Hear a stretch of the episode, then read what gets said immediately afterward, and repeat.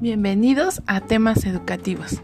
¿Cómo están colegas? El día de hoy les traigo el audio resumen de la Ley General de Niños, Niñas y Adolescentes.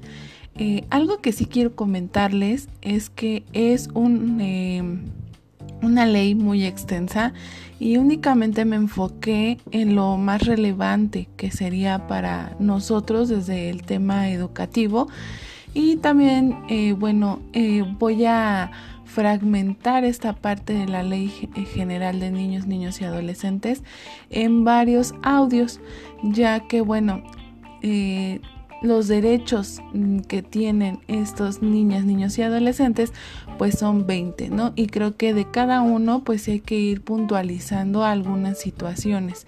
Y bueno, hacer un énfasis especial en el derecho a la educación. Pero por lo mientras, ahorita únicamente vamos a hablar de manera general, ajá, que es lo más relevante de esta ley general. Y bueno, comenzamos. En su capítulo primero del derecho a la vida, a la paz, a la supervivencia y al desarrollo, nos menciona uno que debe de reconocer a niñas, niños y adolescentes como titulares de derecho, con capacidad de goce de los mismos, de conformidad con los principios de universalidad, independencia, indivisibilidad y progresividad, en los términos que establece el artículo primero de la Constitución Política de los Estados Unidos Mexicanos. 2.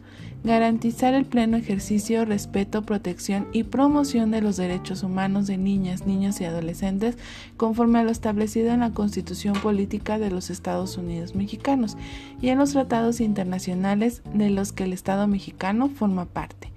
3 crear y regular la integración, organización y funcionamiento del Sistema Nacional de Protección Integral de los Derechos de Niñas, Niños y Adolescentes a efecto de que el Estado cumpla con sus responsabilidades de garantizar la protección, prevención y restitución integral de los derechos de niñas, niños y adolescentes que hayan sido vulnerados. De esta manera, en su artículo ya nos viene eh, esta parte, artículo 1, que dice, la presente ley es de orden público, interés social y de observancia general en el territorio nacional y tiene por objeto 4 establecer los principios rectores y criterios que orientan la política nacional en materia de derechos de niñas, niños y adolescentes, así como las facultades, competencias, concurrencia y bases de coordinación entre la federación, las entidades federativas, los municipios, las demarcaciones territoriales de la Ciudad de México y la actuación de los poderes legislativos y judicial y los organismos constitucionales autónomos. Y 5. Establecer las bases generales para la participación de los sectores privados y social en las acciones tendentes a garantizar la protección y el ejercicio de los derechos de las niñas, niños y adolescentes, así como prevenir su vulneración. Entonces, como ven, pues esto es a nivel nacional como todas las otras eh, leyes que hemos estado leyendo, ¿de acuerdo? Y bueno, artículo 2, para garantizar la protección de los derechos de niñas, niños y adolescentes, las autoridades realizarán las acciones y tomarán medidas de conformidad con los principios establecidos en la presente ley. Para tal efecto, deberán 1. Garantizar un enfoque integral, transversal y con perspectiva de derechos humanos en el diseño y la instrumentación de políticas y programas de gobierno. 2. Promover la participación, tomar en cuenta la opinión y considerar los aspectos culturales, éticos, afectivos, educativos y de salud de niñas, niños y adolescentes en todos aquellos asuntos de su incumbencia de acuerdo a su edad, desarrollo evolutivo, cognitivo y madurez y tres, establecer mecanismos transparentes de seguimiento y evaluación de la implementación de políticas, programas gubernamentales, legislación y compromisos derivados de tratados internacionales en esta materia. Entonces, bueno, como podemos ver, pues aquí lo importante es esta parte de, de, tener transparencia en estos mecanismos de seguimiento, ¿verdad? Que se tienen eh, a manera gubernamental y que bueno, todo esto que se vaya a considerar tiene que ver de acuerdo a la edad, a su desarrollo de cada eh, alumno y ver estos diferentes aspectos, ¿no? Que son los culturales, éticos, afectivos, educativos y de salud. ¿De acuerdo? Y bueno, de aquí nos vamos a pasar hasta el artículo 6 que dice, para efectos del artículo 2 de esta ley, son principios rectores los siguientes. Recordemos que nuestro artículo 2 es el que acabo de leer, que es el que nos habla de garantizar esta protección de los derechos de niños, niños y adolescentes, ¿de acuerdo? En cuanto a pues lo que es el gobierno. Y bueno, eh, como les decía, artículo 6 y bueno, sus principios rectores serían los siguientes. 1. El interés superior de la niñez. 2. La universalidad, interdependencia, indivisibilidad, progresividad e integralidad de los derechos de niñas, niños y adolescentes, conforme a lo dispuesto en los artículos primero y cuarto de la Constitución Política de los Estados Unidos Mexicanos, así como en los tratados internacionales. 3. La igualdad sustantiva. 4. La no discriminación. 5. La inclusión. 6. El derecho a la vida a la supervivencia y al desarrollo. 7. La participación. 8. La interculturalidad. 9. La corresponsabilidad de los miembros de la familia, la sociedad y las autoridades. 10. La transversalidad de la legislación, políticas públicas, actividades administrativas, económicas y culturales. 11. La autonomía progresiva, 12. El principio pro persona. 13. El acceso a una vida libre de violencia. 14. La accesibilidad. Y 15. El derecho al adecuado desarrollo evolutivo de la personalidad. ¿De Y de aquí nos vamos al artículo 11 y 12 el artículo 11 nos habla sobre que es deber de la familia, la comunidad a la que pertenecen, del Estado y en general de todos los integrantes de la sociedad, el respeto y el auxilio para la protección de derechos de niñas, niños y adolescentes, así como garantizarles un nivel adecuado de vida. Artículo 12. Es la obligación de toda persona que tenga conocimiento de casos de niñas, niños y adolescentes que sufran o haya sufrido en cualquier forma violación de sus derechos, hacerlo del conocimiento inmediato de las autoridades competentes de manera que pueda seguirse a la investigación correspondiente y en su caso instrumentar las medidas cautelares de protección y restitución integrales procedentes en términos de las disposiciones aplicables. ¿Sí? En esto eh, más adelante vamos a ver algunos otros em, eh, documentos en el que se basan en estos dos artículos. De acuerdo que, bueno, a veces nosotros como servidores públicos, al tener conocimiento de alguna situación que esté vulnerando o esté afectando a nuestro alumnado, sí, tenemos que hacerlo de conocimiento a la autoridad competente.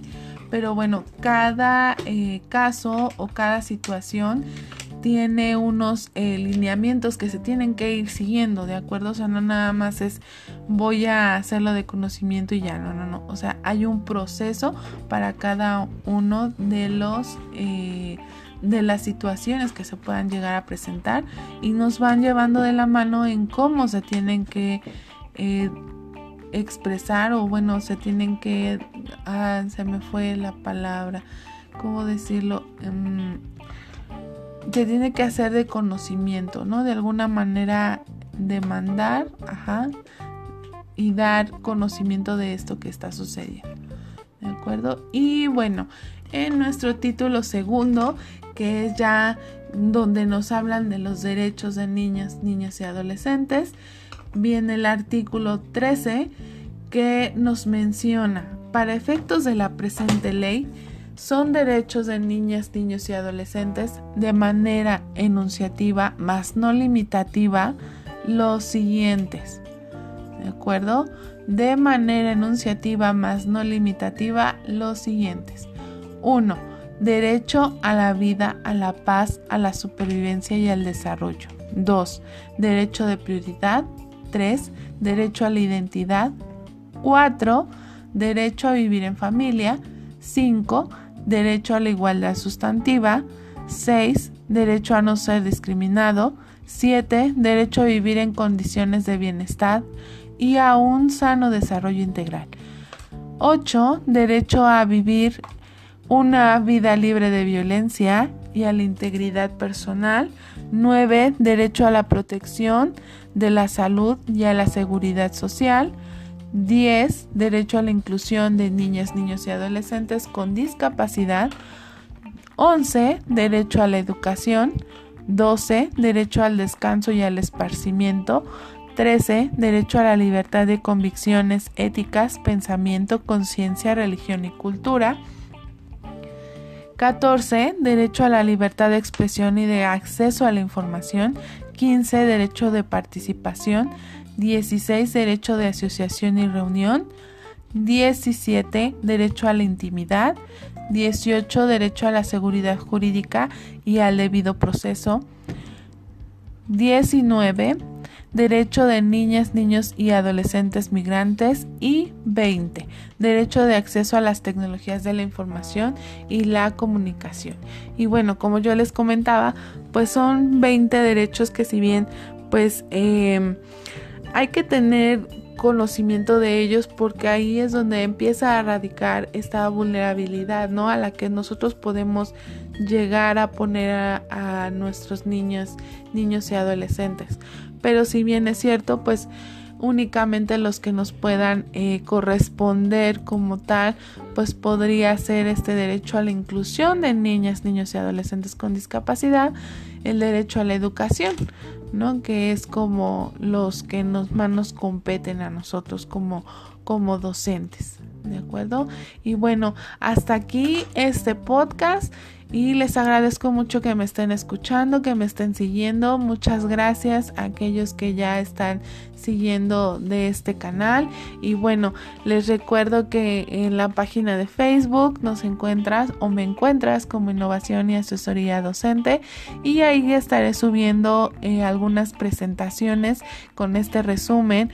Eh, tal cual, aquí lo van a encontrar el el resumen y bueno este es el audio de ese resumen ¿sí? también eh, más adelante eh, pretendo realizar en youtube también algunos eh, algunas lecturas no de todas pero pues vendría siendo casi lo mismo no nada más porque estaríamos en, en video ¿De acuerdo? Y bueno, esto es, recuerden docentes para facilitarles a ustedes el estudio.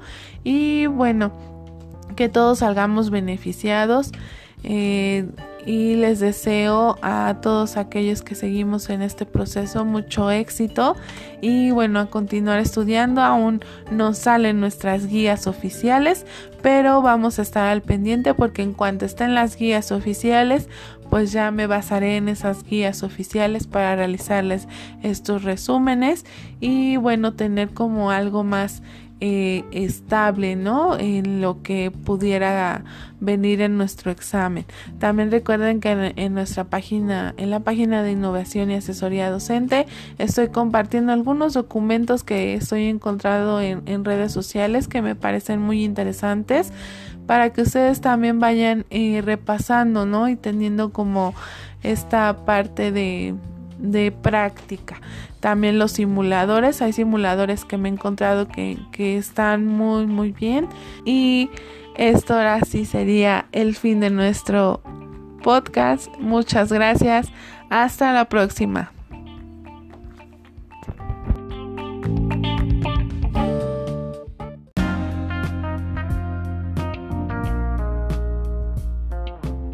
Bienvenidos a temas educativos. Hola colegas, nuevamente aquí trayéndoles otro tema de relevancia para esta promoción horizontal. Como ya les había dicho, vamos a hablar sobre los derechos de las niñas, niños y adolescentes. Como ya les había comentado en un podcast anterior, pues estos son 20 ¿de acuerdo? Pero a los únicos que nosotros nos vamos a enfocar por ser aquellos que hablan sobre educación sería el derecho a la inclusión de niñas, niños y adolescentes con discapacidad y el derecho a la educación. ¿De acuerdo? Y bueno, eh, estos derechos a la letra dicen el primero que sería el décimo es el derecho a la inclusión de niños, niñas y adolescentes con discapacidad. Y bueno, aquí comprenden el artículo 53, eh, el 54 y 55 y 56. ¿De acuerdo? Y bueno, eh, como se ha venido diciendo, pues bueno, en el artículo 53 nos comenta esta, eh, este derecho que bueno, todos los niños, niñas, adolescentes con discapacidad tienen derecho a la igualdad sustantiva y a disfrutar de los derechos contenidos en la presente ley, la Constitución de los Estados Unidos mexicanos y los tratados internacionales y demás aplicables. ¿De acuerdo? Y bueno, son, nos dan un tipo aquí de niños, niños y adolescentes que por discapacidad pues sean aquellos que tengan una discapacidad congénita o adquirida o alguna deficiencia de carácter físico, mental, intelectual o sensorial, ya sea permanente o temporal, que al interactuar con las barreras que le impone el entorno social puede impedir su inclusión plena y efectiva en igualdad de condiciones con los demás. Igual, estos niños tienen derecho a vivir incluidos en la comunidad en igualdad de condiciones que los demás niños, niños y adolescentes. En el artículo 54 nos habla de que, bueno, todas estas entidades federativas, las municipales y las demarcaciones territoriales de la Ciudad de México, en el ámbito de sus respectivas competencias, están obligadas a implementar medidas de nivelación, de inclusión y acciones afirmativas en términos de las disposiciones aplicables. Esto con los principios de participación e inclusión plenas y efectivas en la sociedad, el respeto por esas diferencias y la aceptación de las personas con discapacidad como parte de una diversidad y condición humana. O sea que todo esto tiene que ver para que ellos puedan evolucionar en cuanto a sus facultades, estoy hablando de niños con, discapacidad, y su derecho a preservar su identidad. Ajá, y bueno, también nos menciona aquí que si hay una, no puede haber una discriminación por motivos de discapacidad. Ajá. Y este tampoco puede haber una negación de ajustes razonables. Recordemos que los ajustes razonables son aquellos que nosotros realizamos a nuestra planeación, a aquellos niños que tienen una discapacidad. Los ajustes razonables únicamente se hacen para niños con condición de discapacidad. ¿De acuerdo? Y bueno, además del diseño universal, eh, se deberá de dotar a las instalaciones que ofrezcan este servicio a niños con discapacidad, adolescentes, señalizaciones en braille, formatos accesibles de fácil lectura y comprensión y también procurar ofrecer medidas de asistencia e intermediarios. No se podrá negar ni restringir la inclusión de estos niños porque entonces su derecho a la educación se vería vulnerado. Tampoco podemos nosotros negar su derecho a la participación en actividades recreativas, deportivas, lúdicas o culturales. Esto es en cualquier institución pública, privada o social. ¿De acuerdo? En este artículo 55 nos eh, habla sobre igual las competencias que tienen estas entidades federativas, municipales, las demarcaciones territoriales de llevar a cabo acciones para sensibilizar a la sociedad, incluso a las familias, para tener una mayor conciencia del respeto que se debe de tener hacia estas personas con condición de discapacidad, fomentar sus derechos y su dignidad, así como combatir sus estereotipos y prejuicios con respecto a cada discapacidad. ¿De acuerdo? Esto más adelante eh, se va a ver en un documento que se llama Equidad y, e Inclusión. Ajá. Y bueno, ya vamos a verlo más a profundidad a qué se refiere con estos estereotipos y los prejuicios que se tienen. Ajá, un adelanto, pues anteriormente se creía, ¿no? Que eh, un niño con discapacidad de, no sé, con síndrome de Down, ¿no? Que se contagiaba y los estereotipos pues sería eh, creer que nosotros somos más inteligentes y podemos realizar algunas situaciones eh, con mayor eficacia y rapidez que ellos y pues esto no es cierto, ¿no? Cada uno de nosotros tenemos diferentes eh, capacidades, habilidades que deben de ser reconocidas y bueno, a esto es a lo que se debe de combatir. ¿De acuerdo? No debemos nosotros de tener algún prejuicio o estereotipo al momento de trabajar o brindar eh, educación a este tipo de población. ¿De acuerdo? Y bueno, también nos hablan que las entidades federativas deben de establecer disposiciones tendentes a 1. Reconocer y aceptar la existencia de la discapacidad a efecto de prevenir la ocultación, abandono, negligencia y segregación de niñas, niños y adolescentes con discapacidad. Y bueno, esto es porque anteriormente, eh, hace años atrás, cuando alguna persona tenía un hijo con discapacidad, pues era motivo de vergüenza, ¿no? Y se ocultaban, de hecho, o los iban a dejar a... Eh, no había esos cuidados eh, como a los que se dan a un niño normal, ¿no? Que bueno, eh, o un niño regular, ¿de acuerdo? Y dos, ofrecer apoyos educativos y formativos para quienes ejerzan la patria potestad, tutela o guarda y custodia de niños y niñas y adolescentes con discapacidad, a fin de aportarles los medios necesarios para que puedan fomentar su desarrollo y vida digna. ¿De acuerdo? Y bueno, esto es a los padres de familia, es a quienes se deben de apoyar en aspectos tanto educativos como formativos. ¿De acuerdo? Y 3. Continuamos con la 3. Dice promover acciones interdisciplinarias para el estudio, diagnóstico temprano, tratamiento, rehabilitación de las discapacidades de niños, niñas y adolescentes que en caso se necesiten, asegurando que sean accesibles a las posibilidades económicas de sus familiares. Esto es el apoyo externo que nosotros le podemos dar. Ajá. Háblese de cualquier apoyo externo, psicológico, psiquiátrico, em, terapéutico. 4. Disponer acciones que permitan ofrecerles cuidados elementales gratuitos, acceso a programas de estimulación temprana, servicios de salud, rehabilitación, esparcimiento, actividades ocupacionales, así como la capacitación para el trabajo. 5. Establecer mecanismos que permitan la recopilación periódica y sistemática de información y estadística de niñas, niños y adolescentes con discapacidad que permita una adecuada formulación de políticas públicas en la materia. Y bueno, esta recopilación pues se hace a través de la 911. El artículo 56, niños, niñas y adolescentes con discapacidad tienen derecho en todo momento a que se les facilite un intérprete o aquellos medios tecnológicos que les permitan obtener información de forma comprensible es decir, brindar estos ajustes razonables a estas personas con discapacidad.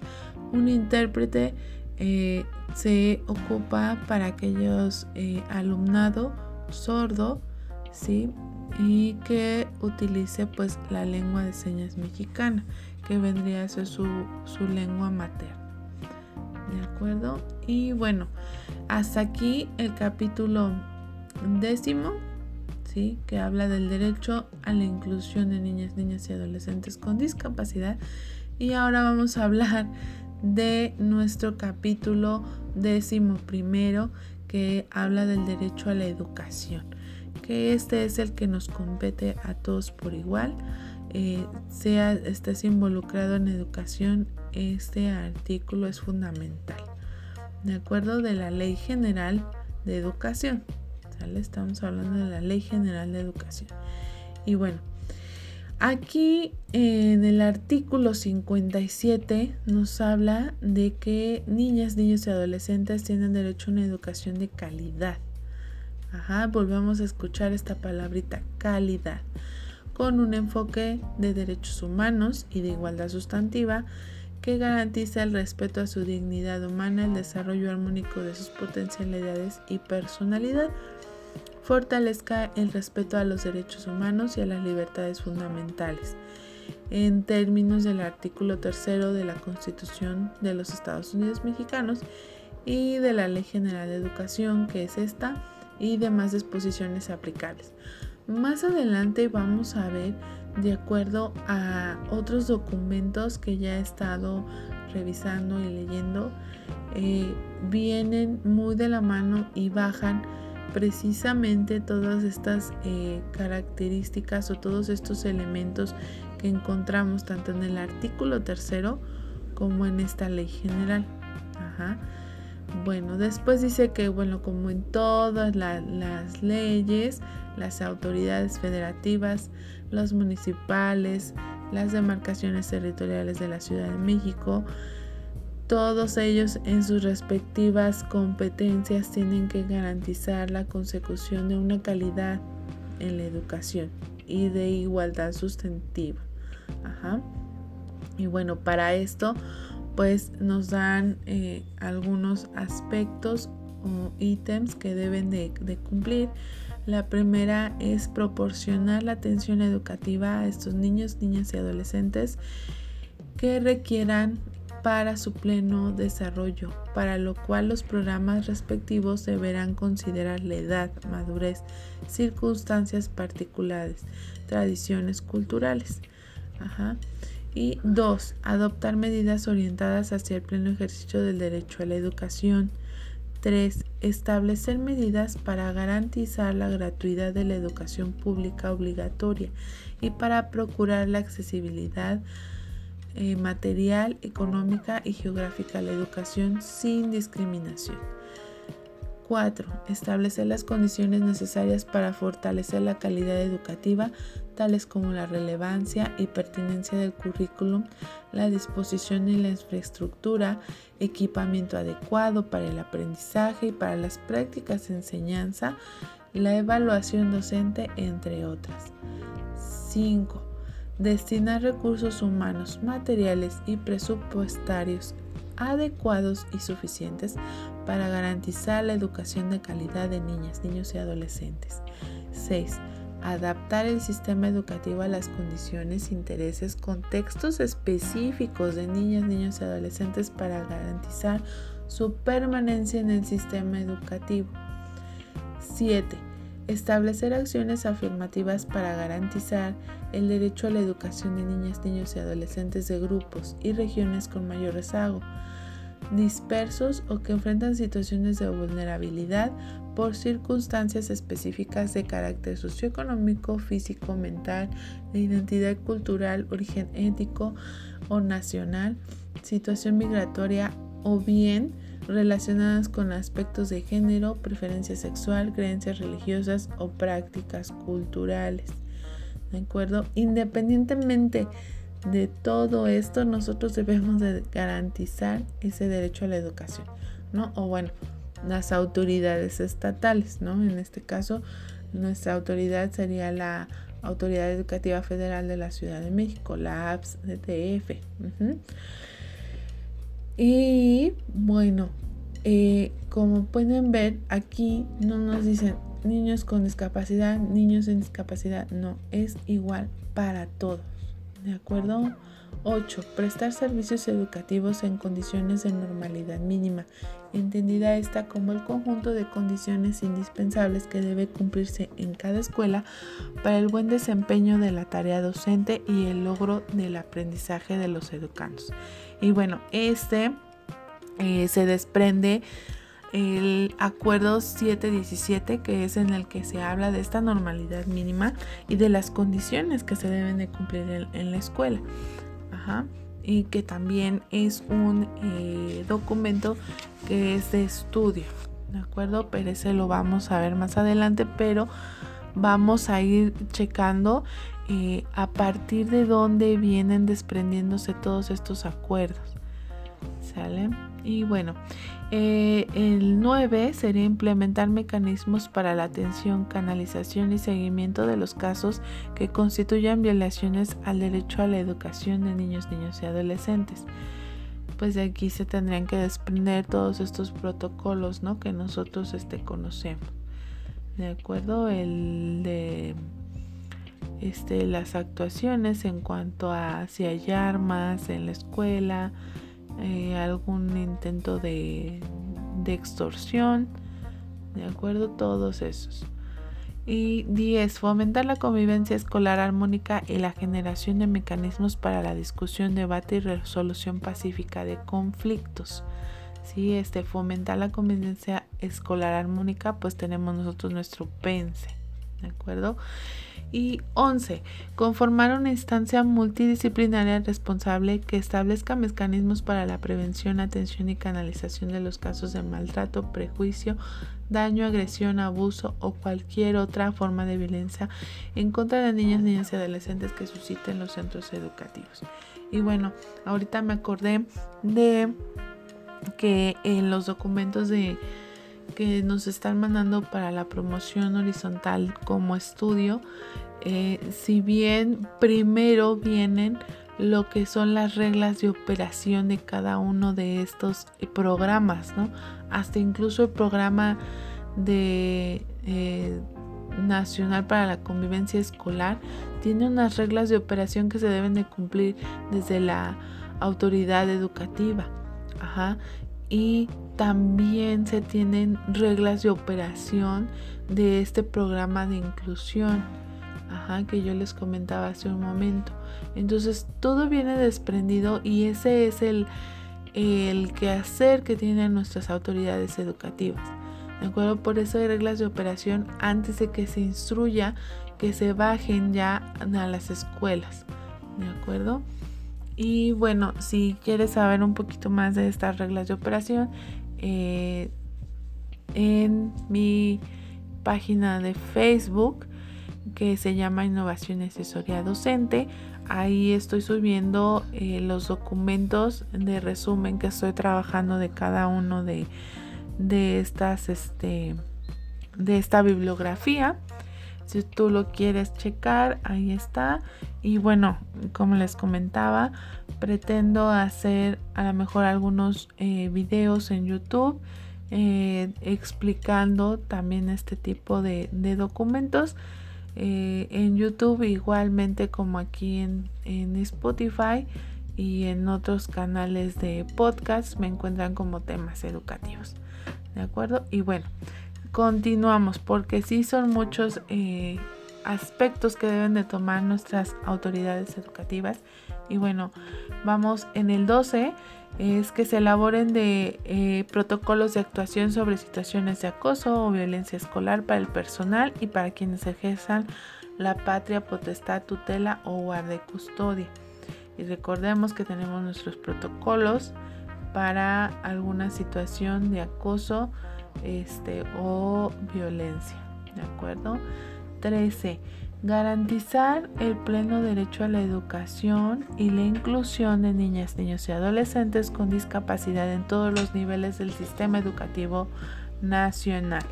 En todos los niveles desarrollando y aplicando normas y reglamentos que eviten su discriminación y las condiciones de accesibilidad en instalaciones educativas y se proporcionen los apoyos didácticos, materiales y técnicos y cuenten con personal docente capacitado. Y bueno, de aquí se desprende estas que les digo de las reglas de operación para este la inclusión de, personas con, discapacidad. Y viene muy específico porque viene también eh, qué tipo de población, ¿no? Bueno, y no solo de, inclusión de personas con discapacidad, sino también hablan de población vulnerable. de eh, población migrante y la población indígena. ¿De acuerdo? Y bueno, eh, vamos en el 14, que es adoptar medidas para responder a las necesidades de niños, niños y adolescentes con aptitudes sobresalientes de tal manera que posibilite su desarrollo progresivo e integral conforme a sus capacidades y habilidades personales. 15. Establecer mecanismos para la expresión y participación de niñas, niños y adolescentes conforme a su edad, desarrollo cognitivo, madurez y permiten atender y tomar en cuenta sus intereses y preocupaciones en materia educativa. Y bueno, como nosotros sabemos, esto viene desde nuestro modelo educativo. ¿De acuerdo? Y bueno, se viene desprendiendo desde aquí, precisamente de esta Ley General de Educación. Y vamos en la 16. Contribuir a garantizar la permanencia y conclusión de la educación obligatoria de niñas, niños y adolescentes para abatir el ausentismo, abandono y deserción escolares. 17. Administrar la disciplina escolar de modo compatible con la dignidad humana, impidiendo la imposición de medidas de disciplina que no estén previamente establecidas, sean contrarias a la dignidad humana o atenten contra la vida o la integridad física o mental de niños, niñas y adolescentes. Y bueno, aquí, eh, ¿cuáles son nuestras eh, disciplina escolar? Pues el documento que habla sobre... Em, sobre esta convivencia escolar, recordemos que es nuestro marco para la convivencia escolar en las escuelas de educación y bueno, ya es preescolar, primaria o secundaria en el Distrito Federal. ¿De acuerdo? Y continuamos. Dice 17, em, perdón, 18. Erradicar las prácticas pedagógicas discriminatorias o excluyentes que atenten contra la dignidad humana o integridad, especialmente los tratos humillantes y degradantes. 19. Inculcar en niñas, niños y adolescentes el respeto al medio ambiente. 20. Establecer mecanismos para fomentar el uso responsable y seguro de las tecnologías de la información y la comunicación. Y bueno, aquí también hay un documento eh, que es muy interesante en cuanto a cómo han venido trabajando desde el año 2004, me parece, si no mal me equivoco, pero bueno, eh, si no mal recuerdo, si me equivoco, ya se los diré en algún podcast más adelante, porque también es un documento que hay que, revisar en el que se trabaja con las TICs. ¿sí? Eh, recordemos que está, estuvo en ciclomedia, luego cuando, bueno, lo más relevante que, que yo tengo más presente desde mi actual docente fue eh, cuando llegó en ciclomedia y después con el uso de las tabletas que se dieron a niños de quinto y sexto grado. Entonces todo esto también viene sustentado eh, perfectamente del por qué, dan una explicación este, muy detallada de por qué se está tomando eh, esas determinaciones y cómo ha venido cambiando ¿no? todas estas situaciones. Y bueno, eh, 21. Establecer acciones afirmativas que garanticen el acceso permanencia de niños y adolescentes embarazadas, faciliten su reingreso y promuevan su ingreso del sistema educativo nacional. Y bueno, también si recuerdan, hubo un tiempo en el que también este, se tuvieron que hacer algunas actuaciones en cuanto a estas situaciones que se estaban enfrentando más en educación secundaria. 22 Establecer mecanismos para que las autoridades educativas, escolares y los particulares con autorización o reconocimiento de validez oficial de estudios notifiquen a la Procuraduría de Protección correspondiente los casos de asistencia irregular, abandono o deserción que se identifiquen respecto de los alumnos que cursan educación básica y media superior en los centros educativos. Y bueno, para no llegar a esto, por eso se hace todo ese seguimiento a este tipo de población, ¿de acuerdo? Artículo 59.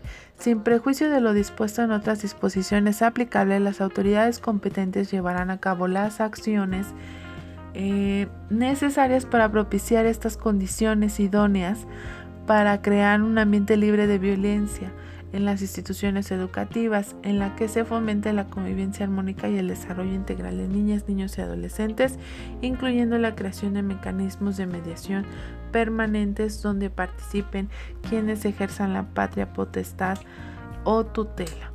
Y bueno, de este eh, les digo que las reglas de operación del Programa Nacional de Convivencia Escolar eh, se justifica el hacer de este programa ya que hubo un alto porcentaje de escuelas o instituciones en las que los eh, niños y docentes afirmaron haber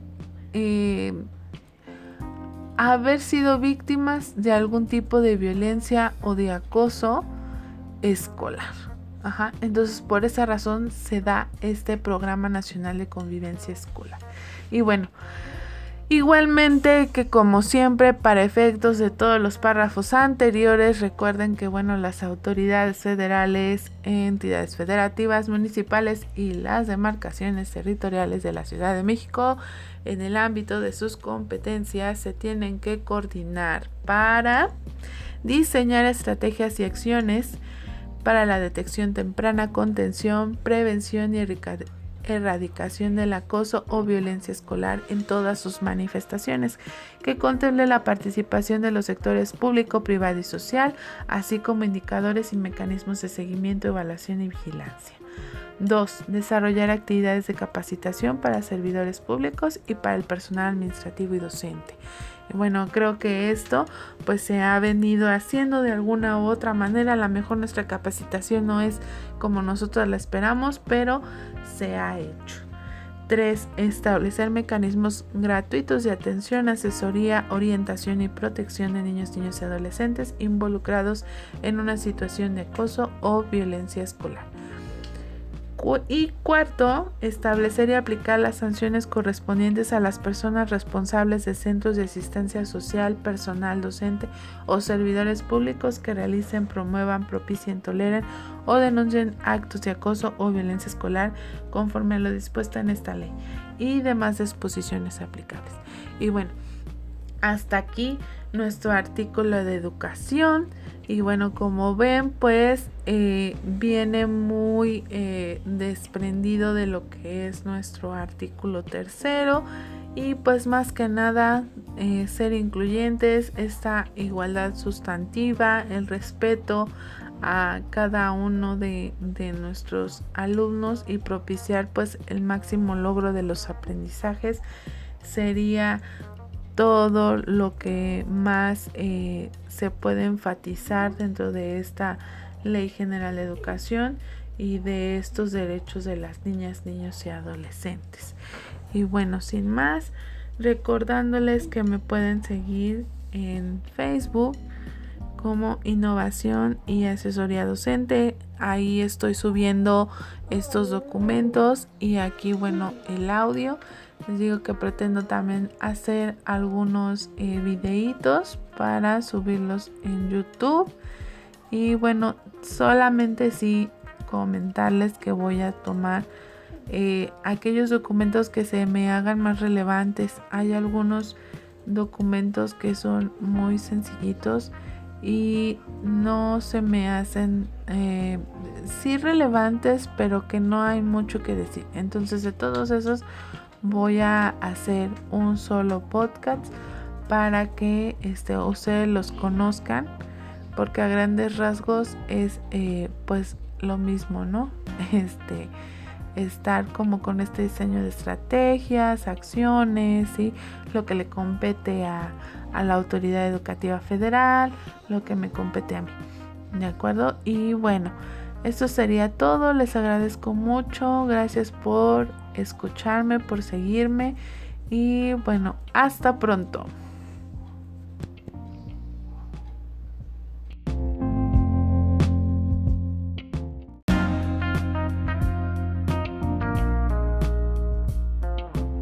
Bienvenidos a temas educativos. Hola colegas, nuevamente aquí trayéndoles otro tema de relevancia para esta promoción horizontal.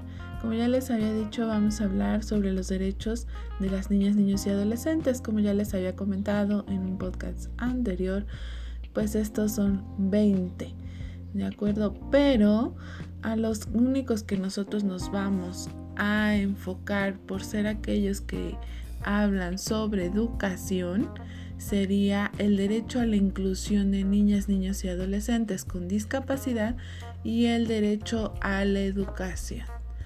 ¿De acuerdo? Y bueno, eh, estos derechos a la letra dicen el primero que sería el décimo es el derecho a la inclusión de niños, niñas y adolescentes con discapacidad. Y bueno, aquí comprenden el artículo 53, eh, el 54 y 55 y 56. ¿De acuerdo? Y bueno, eh, como se ha venido diciendo, pues bueno, en el artículo 53 nos comenta esta Em, este derecho que bueno, todos los niños, niñas, adolescentes con discapacidad tienen derecho a la igualdad sustantiva y a disfrutar de los derechos contenidos en la presente ley, la Constitución de los Estados Unidos mexicanos y los tratados internacionales y demás aplicables. ¿De acuerdo? Y bueno, son, nos dan un tipo aquí de niños, niños y adolescentes que por discapacidad pues sean aquellos que tengan una discapacidad congénita o adquirida o alguna deficiencia de carácter físico, mental, intelectual o sensorial, ya sea permanente o temporal, que al interactuar con las barreras que le impone el entorno social puede impedir su inclusión plena y efectiva en igualdad de condiciones con los demás. Igual, estos niños tienen derecho a vivir incluidos en la comunidad en igualdad de condiciones que los demás niñas, niños y adolescentes.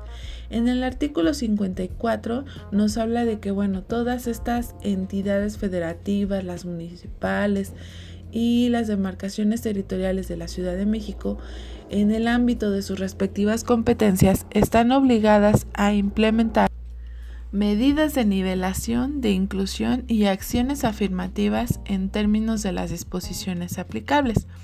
Esto con los principios de participación e inclusión plenas y efectivas en la sociedad, el respeto por esas diferencias y la aceptación de las personas con discapacidad como parte de una diversidad y condición humana.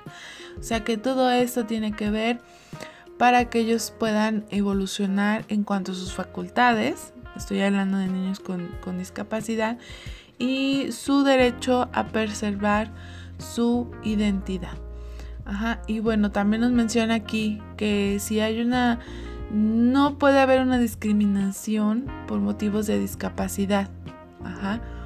Y este tampoco puede haber una negación de ajustes razonables. Recordemos que los ajustes razonables son aquellos que nosotros realizamos a nuestra planeación, a aquellos niños que tienen una discapacidad. Los ajustes razonables únicamente se hacen para niños con condición de discapacidad. ¿De acuerdo? Y bueno, además del diseño universal, eh, se deberá de dotar a las instalaciones que ofrezcan este servicio a niños con discapacidad, adolescentes, señalizaciones en braille, formatos accesibles de fácil lectura y comprensión y también procurar ofrecer medidas de asistencia e intermediarios. No se podrá negar ni restringir la inclusión de estos niños porque entonces su derecho a la educación se vería vulnerado. Tampoco podemos nosotros negar su derecho a la participación en actividades recreativas, deportivas, lúdicas o culturales. Esto es en cualquier institución pública, privada o social.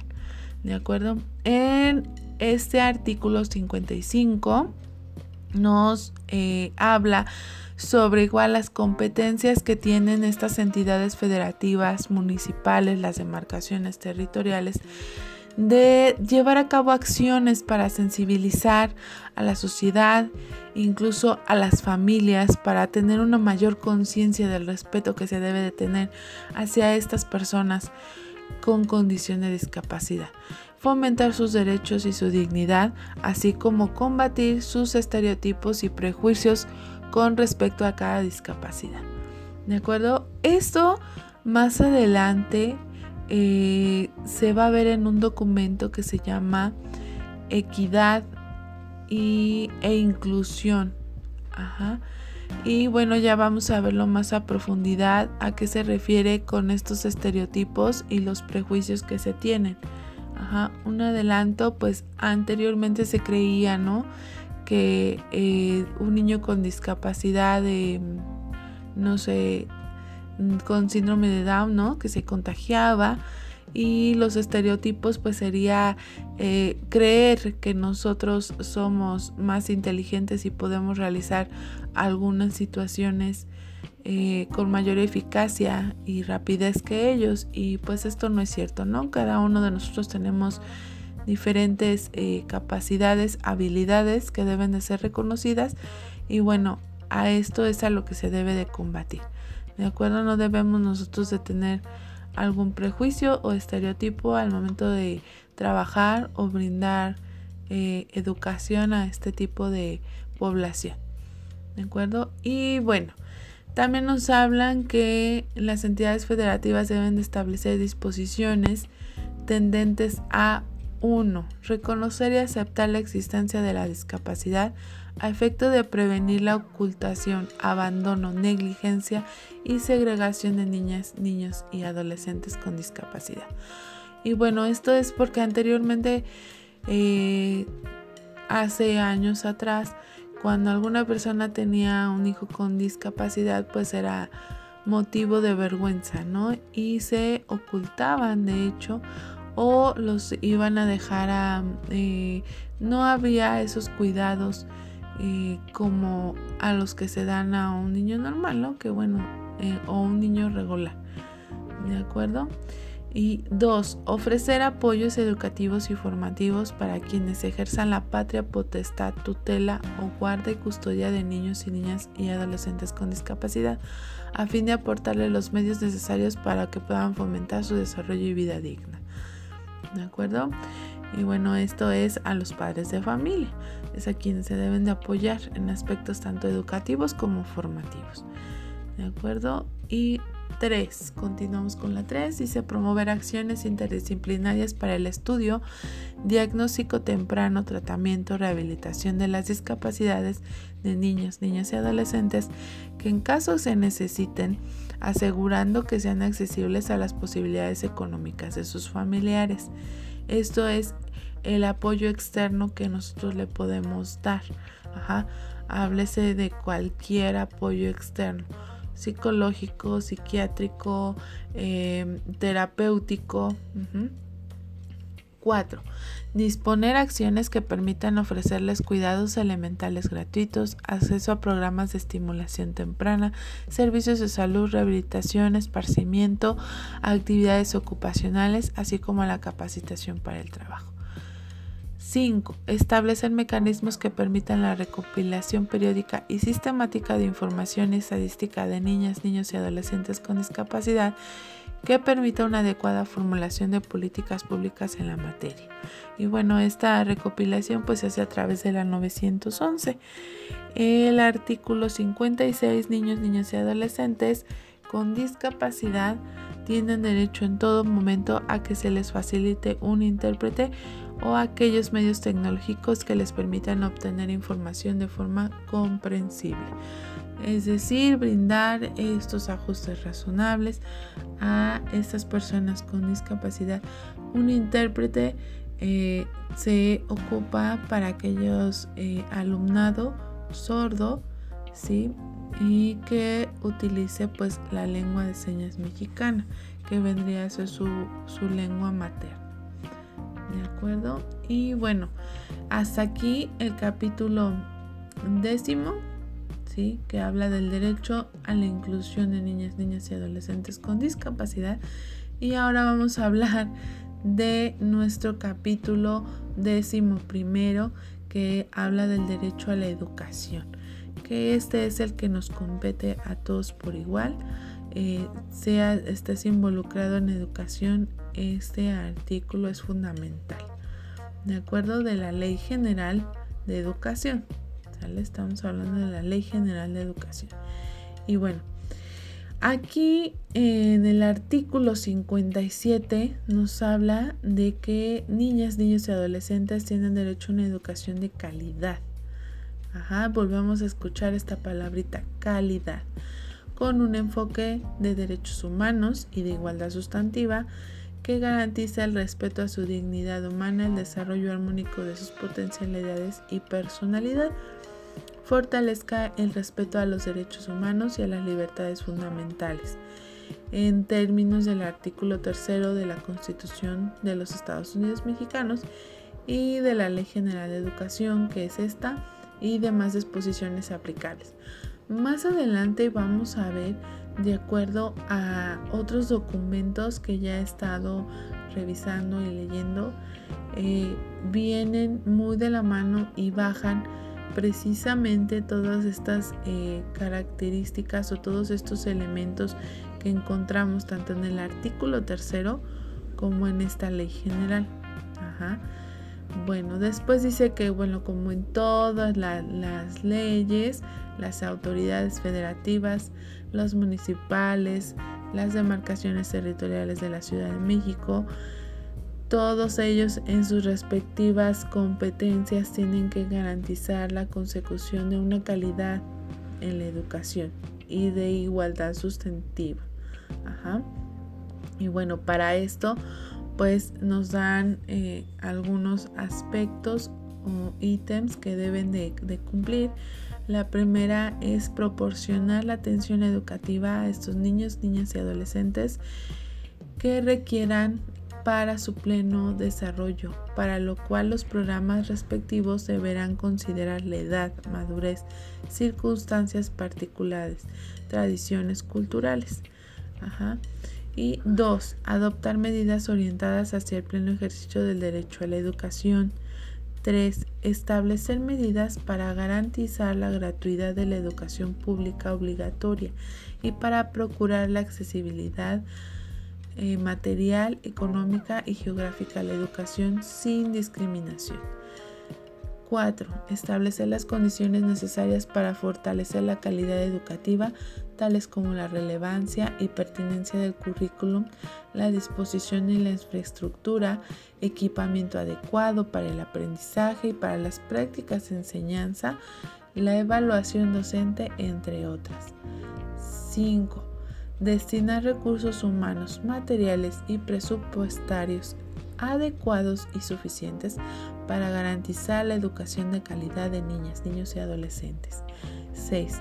Adaptar el sistema educativo a las condiciones, intereses, contextos específicos de niñas, niños y adolescentes para garantizar su permanencia en el sistema educativo.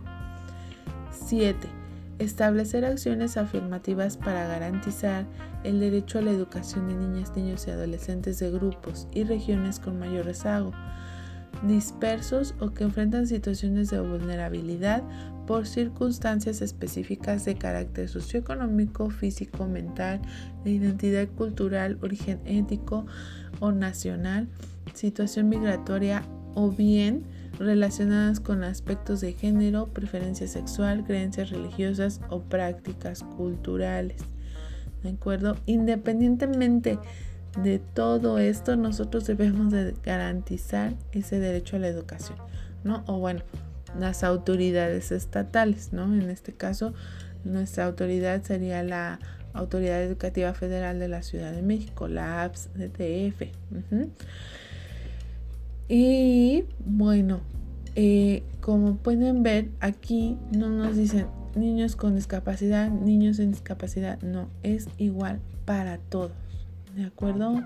8. Prestar servicios educativos en condiciones de normalidad mínima, entendida esta como el conjunto de condiciones indispensables que debe cumplirse en cada escuela para el buen desempeño de la tarea docente y el logro del aprendizaje de los educandos.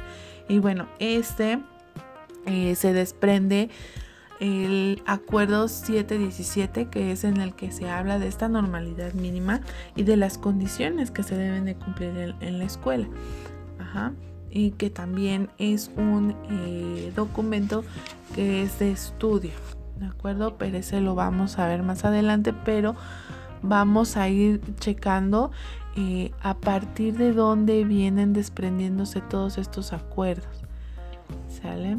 Y bueno, eh, el 9 sería implementar mecanismos para la atención, canalización y seguimiento de los casos que constituyan violaciones al derecho a la educación de niños, niños y adolescentes.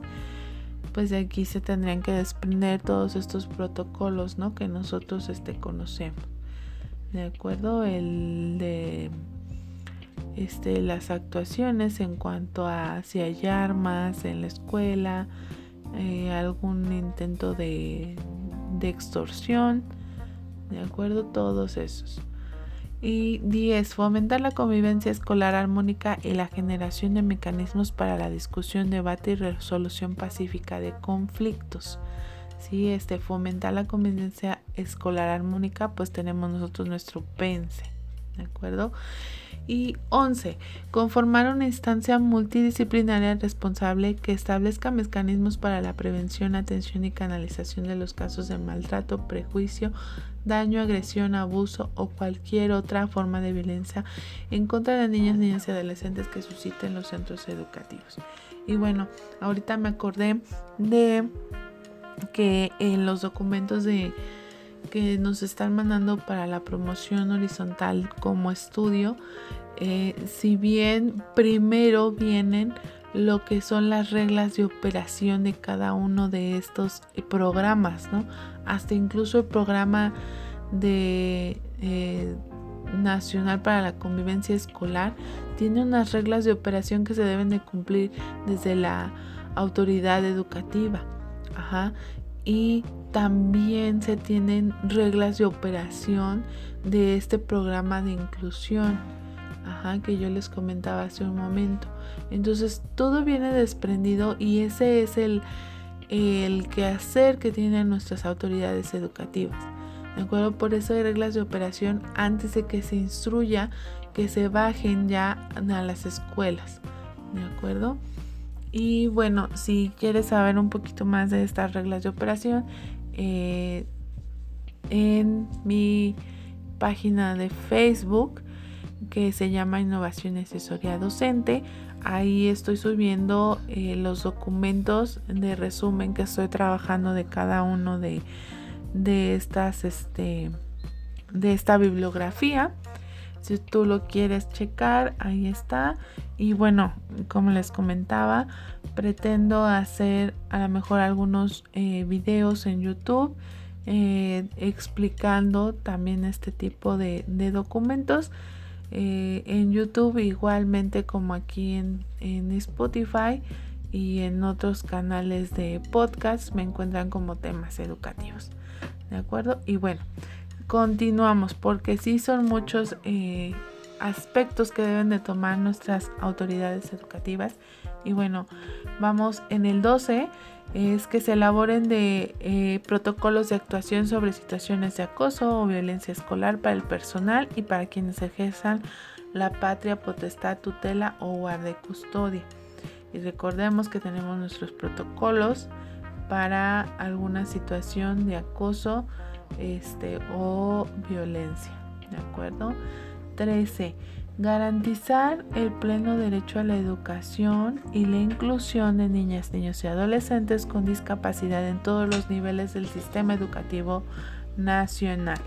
En todos los niveles desarrollando y aplicando normas y reglamentos que eviten su discriminación y las condiciones de accesibilidad en instalaciones educativas y se proporcionen los apoyos didácticos, materiales y técnicos y cuenten con personal docente capacitado. Y bueno, de aquí se desprende estas que les digo de las reglas de operación para este la inclusión de, personas con, discapacidad. Y viene muy específico porque viene también eh, qué tipo de población, ¿no? Bueno, y no solo de, inclusión de personas con discapacidad, sino también hablan de población vulnerable, de eh, población migrante y la población indígena. Y bueno, eh, vamos en el 14, que es adoptar medidas para responder a las necesidades de niños, niños y adolescentes con aptitudes sobresalientes de tal manera que posibilite su desarrollo progresivo e integral conforme a sus capacidades y habilidades personales. 15. Establecer mecanismos para la expresión y participación de niñas, niños y adolescentes conforme a su edad, desarrollo cognitivo, madurez y permiten atender y tomar en cuenta sus intereses y preocupaciones en materia educativa. Y bueno, como nosotros sabemos, esto viene desde nuestro modelo educativo. ¿De acuerdo? Y bueno, se viene desprendiendo desde aquí, precisamente de esta Ley General de Educación. Y vamos en la 16. Contribuir a garantizar la permanencia y conclusión de la educación obligatoria de niñas, niños y adolescentes para abatir el ausentismo, abandono y deserción escolares. 17. Administrar la disciplina escolar de modo compatible con la dignidad humana, impidiendo la imposición de medidas de disciplina que no estén previamente establecidas, sean contrarias a la dignidad humana o atenten contra la vida o la integridad física o mental de niños, niños y adolescentes. Y bueno, aquí, eh, ¿cuáles son nuestras eh, disciplina escolar? Pues el documento que habla sobre em, sobre esta convivencia escolar recordemos que es nuestro marco para la convivencia escolar en las escuelas de educación y bueno ya es preescolar primaria o secundaria en el distrito federal de acuerdo y continuamos dice 17 Em, perdón, 18. Erradicar las prácticas pedagógicas discriminatorias o excluyentes que atenten contra la dignidad humana o integridad, especialmente los tratos humillantes y degradantes. 19. Inculcar en niñas, niños y adolescentes el respeto al medio ambiente, 20. Establecer mecanismos para fomentar el uso responsable y seguro de las tecnologías de la información y la comunicación. Y bueno, aquí también hay un documento eh, que es muy interesante en cuanto a cómo han venido trabajando desde el año 2004, me parece, si no mal me equivoco, pero bueno, eh, si no mal recuerdo, si me equivoco, ya se los diré en algún podcast más adelante, porque también es un documento que hay que, revisar en el que se trabaja con las TICs. ¿sí? Eh, recordemos que está, estuvo en ciclomedia, luego cuando, bueno, lo más relevante que, que yo tengo más presente desde mi actual docente fue eh, cuando llegó en ciclomedia y después con el uso de las tabletas que se dieron a niños de quinto y sexto grado. Entonces todo esto también viene sustentado eh, perfectamente del por qué, dan una explicación este, muy detallada de por qué se está tomando eh, esas determinaciones y cómo ha venido cambiando ¿no? todas estas situaciones. Y bueno, eh, 21. Establecer acciones afirmativas que garanticen el acceso permanencia de niños y adolescentes embarazadas, faciliten su reingreso y promuevan su ingreso del sistema educativo nacional. Y bueno, también si recuerdan, hubo un tiempo en el que también este, se tuvieron que hacer algunas actuaciones en cuanto a estas situaciones que se estaban enfrentando más en educación secundaria. 22 Establecer mecanismos para que las autoridades educativas, escolares y los particulares con autorización o reconocimiento de validez oficial de estudios notifiquen a la Procuraduría de Protección correspondiente los casos de asistencia irregular, abandono o deserción que se identifiquen respecto de los alumnos que cursan educación básica y media superior en los centros educativos. Y bueno, para no llegar a esto, por eso se hace todo ese seguimiento a este tipo de población, ¿de acuerdo? Artículo 59. Sin prejuicio de lo dispuesto en otras disposiciones aplicables, las autoridades competentes llevarán a cabo las acciones eh, necesarias para propiciar estas condiciones idóneas para crear un ambiente libre de violencia en las instituciones educativas, en la que se fomente la convivencia armónica y el desarrollo integral de niñas, niños y adolescentes, incluyendo la creación de mecanismos de mediación permanentes donde participen quienes ejerzan la patria potestad o tutela.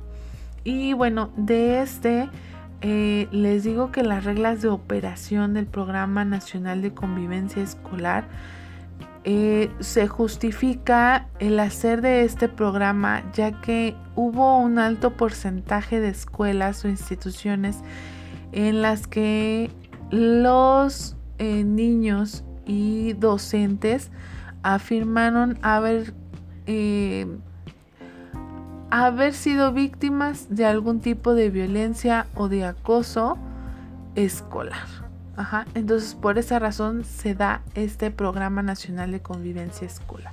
Y bueno, Igualmente que como siempre para efectos de todos los párrafos anteriores recuerden que bueno las autoridades federales, entidades federativas, municipales y las demarcaciones territoriales de la Ciudad de México en el ámbito de sus competencias se tienen que coordinar para diseñar estrategias y acciones para la detección temprana, contención, prevención y erradicación del acoso o violencia escolar en todas sus manifestaciones, que contemple la participación de los sectores público, privado y social, así como indicadores y mecanismos de seguimiento, evaluación y vigilancia.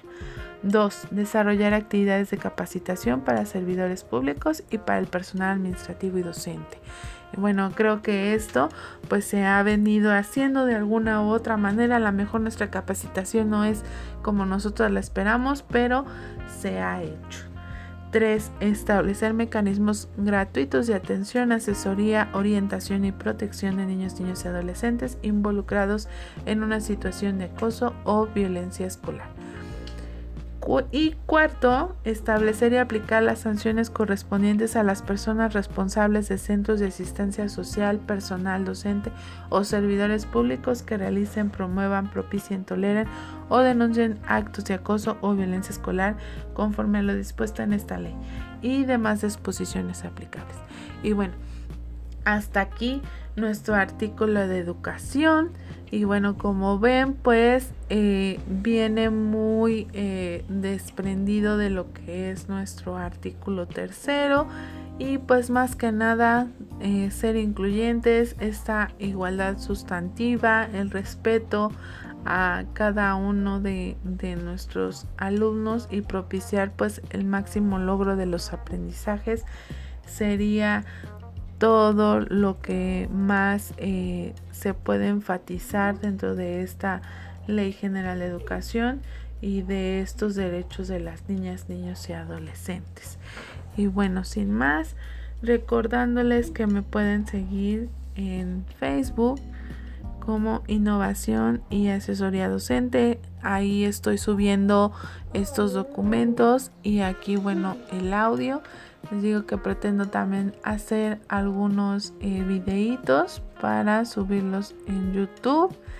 Y bueno, solamente sí comentarles que voy a tomar eh, aquellos documentos que se me hagan más relevantes. Hay algunos documentos que son muy sencillitos y no se me hacen eh, sí relevantes, pero que no hay mucho que decir. Entonces de todos esos voy a hacer un solo podcast para que este, ustedes los conozcan porque a grandes rasgos es eh, pues lo mismo no este estar como con este diseño de estrategias acciones y lo que le compete a, a la autoridad educativa federal lo que me compete a mí de acuerdo y bueno esto sería todo. Les agradezco mucho. Gracias por escucharme, por seguirme y bueno, hasta pronto.